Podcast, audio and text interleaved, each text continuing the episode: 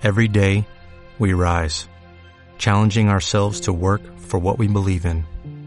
At U.S. Border Patrol, protecting our borders is more than a job, it's a calling.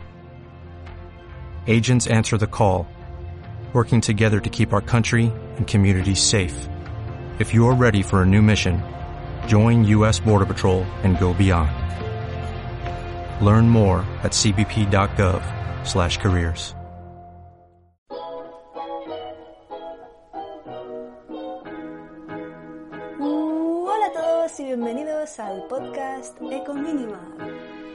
Yo soy Eva y hoy hablaremos de las dos primeras R's del reciclaje, reducir y rechazar.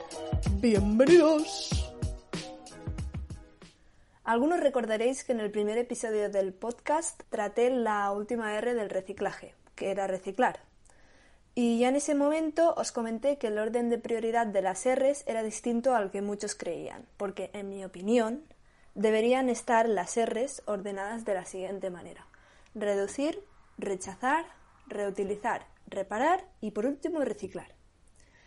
Os pondré un ejemplo bastante visual y es un poco irónico porque este es un podcast y de visual no tiene nada. Pero bueno, confío en vuestra imaginación, ahí, ahí está mi intención.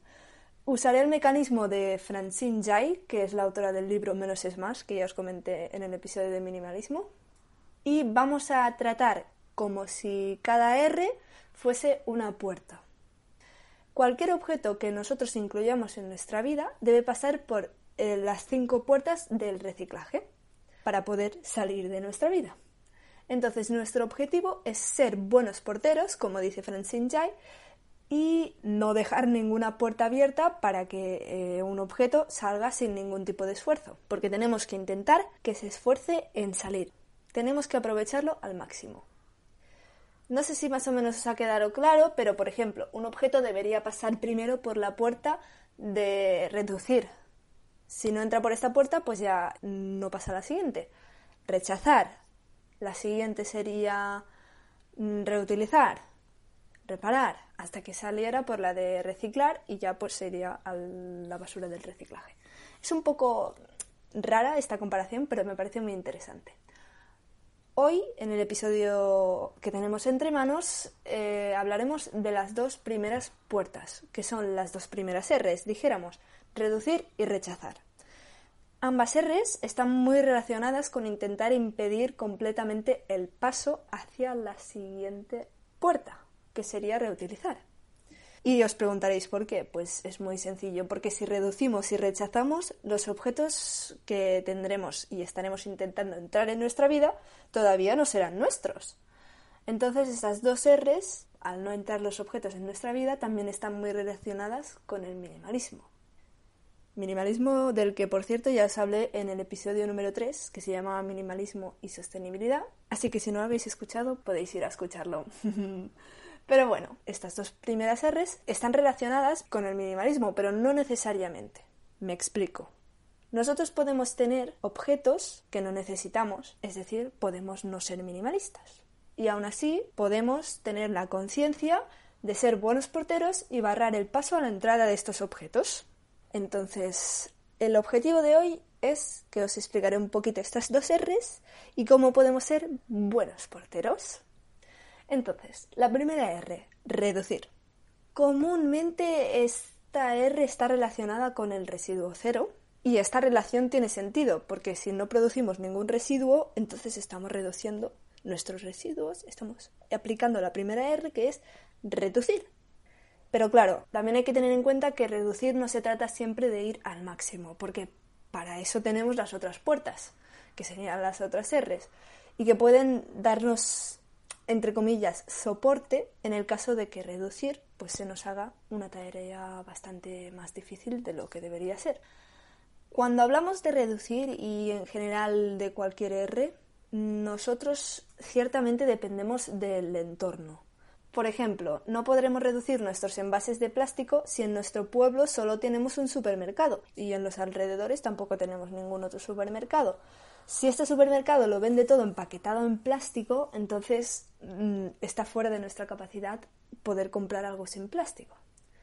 Pero vamos a tener en cuenta que generalmente aquí en España venimos de una cultura donde eh, hay mercadillos y mercados, o al menos había antes. Tenemos que intentar que estos mercados y mercadillos se queden donde están, por favor, porque nos hacen un favor. Os explico. Los supermercados, en general, no nos están poniendo facilidades para reducir nuestros residuos, porque cada vez, como estáis pudiendo ver, usan más envases en sus productos y algunos productos incluso llevan más de un envase. Hay productos que llevan incluso tres envases distintos, solo para proteger un producto. Y claro, teniendo esto en cuenta, si nosotros tenemos la posibilidad, como ya he dicho antes, somos nosotros los que tenemos que tomar la acción de hacer unos cambios. Ya sea, por ejemplo, llevando bolsas de tela, que ahora es algo que ya hace prácticamente todo el mundo, o llevando bolsas para la fruta, o llevando los tuppers para que nos pongan la carne y el pescado y las legumbres en el recipiente, llevando las hueveras, en el caso de los huevos.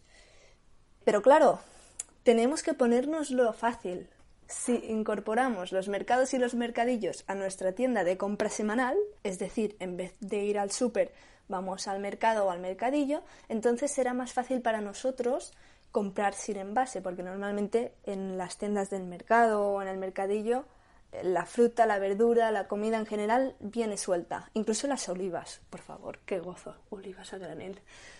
Ah, bueno, sigamos. Entonces, yendo nosotros a los mercados y a los mercadillos, haciendo este cambio por los supermercados, nos facilitamos reducir los envases. Y claro, nos tenemos que dar cuenta de que cuando reducimos nuestros envases de manera consciente, generamos una sensación de satisfacción en nuestro interior que nos hace estar en paz y nos permite estar en, consonancia con el planeta. Y la verdad es que estas pequeñas sensaciones son las que pueden sacarnos una sonrisilla al día. Entonces, poniéndonos fácil, nos pondremos también fácil la, la, chispilla de satisfacción y la sonrisilla que nos va a salir cuando sintamos que lo estamos haciendo bien. Es que, no sé, es, es como una sensación que se tiene que vivir. Por lo tanto, os animo grandemente a experimentarla. Siguiendo con el tema, reducir no solo incumbe el ámbito de la compra de la comida, porque aquí siempre se habla de la comida y de la comida y de la comida, pero no, la verdad es que incumbe cualquier otro ámbito, mm, principalmente de compra, porque tú puedes reducir cosas donadas, pero normalmente cuando estamos acostumbrados a que cuando vamos a buscar algo es porque lo vamos a comprar, aunque estaría muy bien que nos lo donaran, mm, no lo voy a negar. Entonces, el reducir incumbe todos estos ámbitos de, cualquier tipo de compra. En mi opinión, debemos ser conscientes de lo que realmente necesitamos. Esto es lo que va a marcar la diferencia. Y también tenemos que evitar que la felicidad instantánea que provocan las compras compulsivas pues no nos invada ni nos controle, porque además es una felicidad instantánea que es poco duradera, se va a esfumar en cero coma cuando ya lo hayamos comprado y nuestro bolsillo va a quedar vacío. Así que tenemos que ser un poco conscientes de que las cosas antes de comprarlas hay que meditarlas. Depende de cada uno, pero yo, por ejemplo, antes de comprar algo intento pensármelo unas dos o cuatro semanas. Que eso, cuando las grandes superficies ponen las ofertas o las rebajas, es el tiempo que quieren cargarse. Pero bueno, hay que tomar conciencia de lo que se compra y pensárselo realmente bien antes.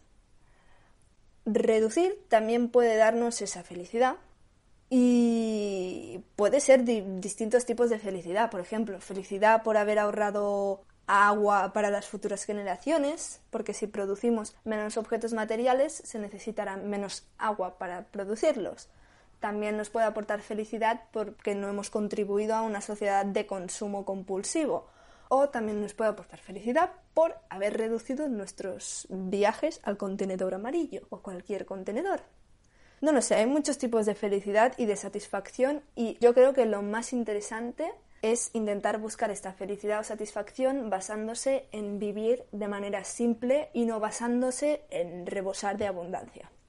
Yo personalmente el tiempo que antes empleaba en ir a comprar ropa, porque luego es que esto es un bucle, iba a comprar ropa, para luego llenar mi armario, pero luego lo tenía que vaciar y tenía que pasar unos días eh, vaciando mi armario porque claro, ya no me cabían más cosas y bueno, eso es un bucle y ahora ese tiempo pues yo lo puedo emplear en cuidarme a mí misma o en visitar a mis familiares, siempre que no haya una cuarentena de por medio, claro, pero no sé, es, es, emplear el tiempo mm, de una manera distinta.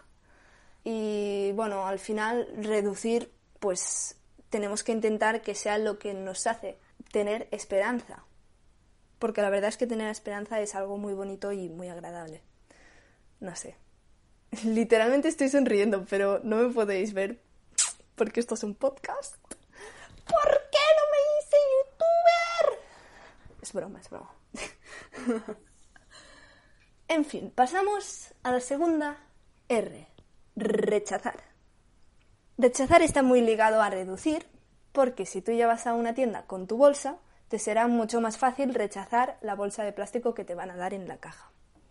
Y eso también se aplica a otros ámbitos que no son solo la compra. Por ejemplo, está muy ligado el rechazar con la conciencia de las cosas que tenemos y del número de pertenencias que tenemos. Porque, por ejemplo, si nosotros somos conscientes que en nuestra casa tenemos 100 bolígrafos, y digo 100 por no decir 1000, porque habrá alguien ahí que tenga 1000 bolígrafos, estoy segura. Entonces, si, somos conscientes de que tenemos este número tan alto de bolígrafos, cuando nos vayan a ofrecer un bolígrafo, el típico bolígrafo que viene con una marca y viene patrocinado en cualquier sitio, pues no lo vamos a aceptar, vamos a rechazarlo, porque ya somos conscientes de que tenemos 100. Y lo mismo con, por ejemplo, los folletos que nos reparten, estos folletos informativos.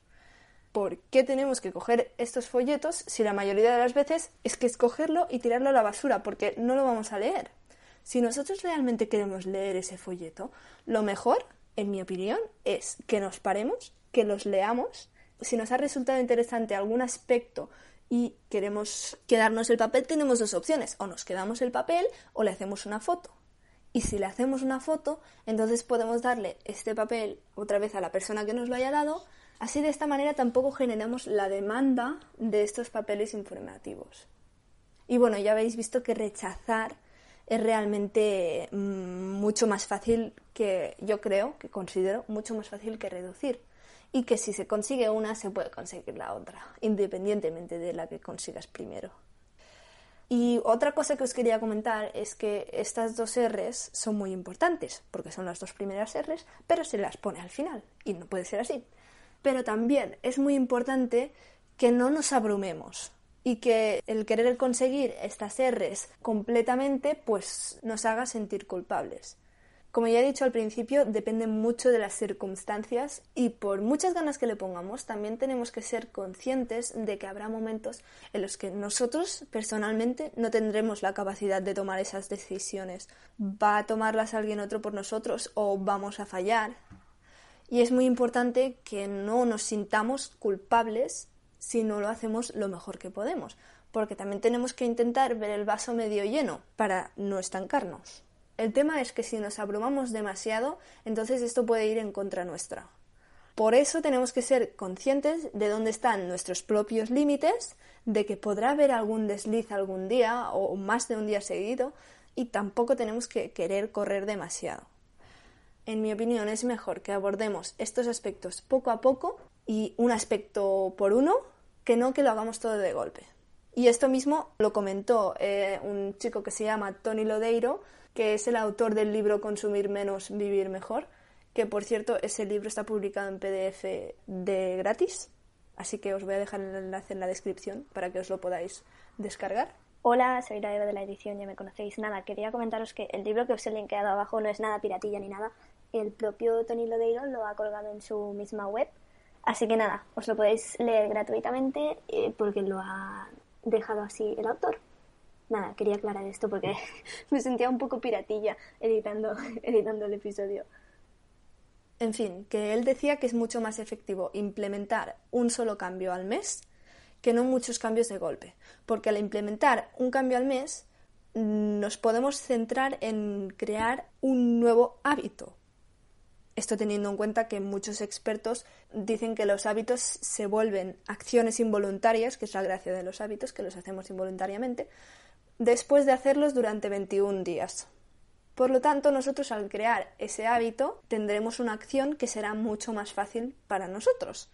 Y como dice el señor Lodeiro, una sola cosa al mes puede parecer poco, pero la verdad es que en dos años habremos cambiado 24 cosas. Seguir los pasos poquito a poquito, pero conseguirlo será siempre satisfactorio, creo yo.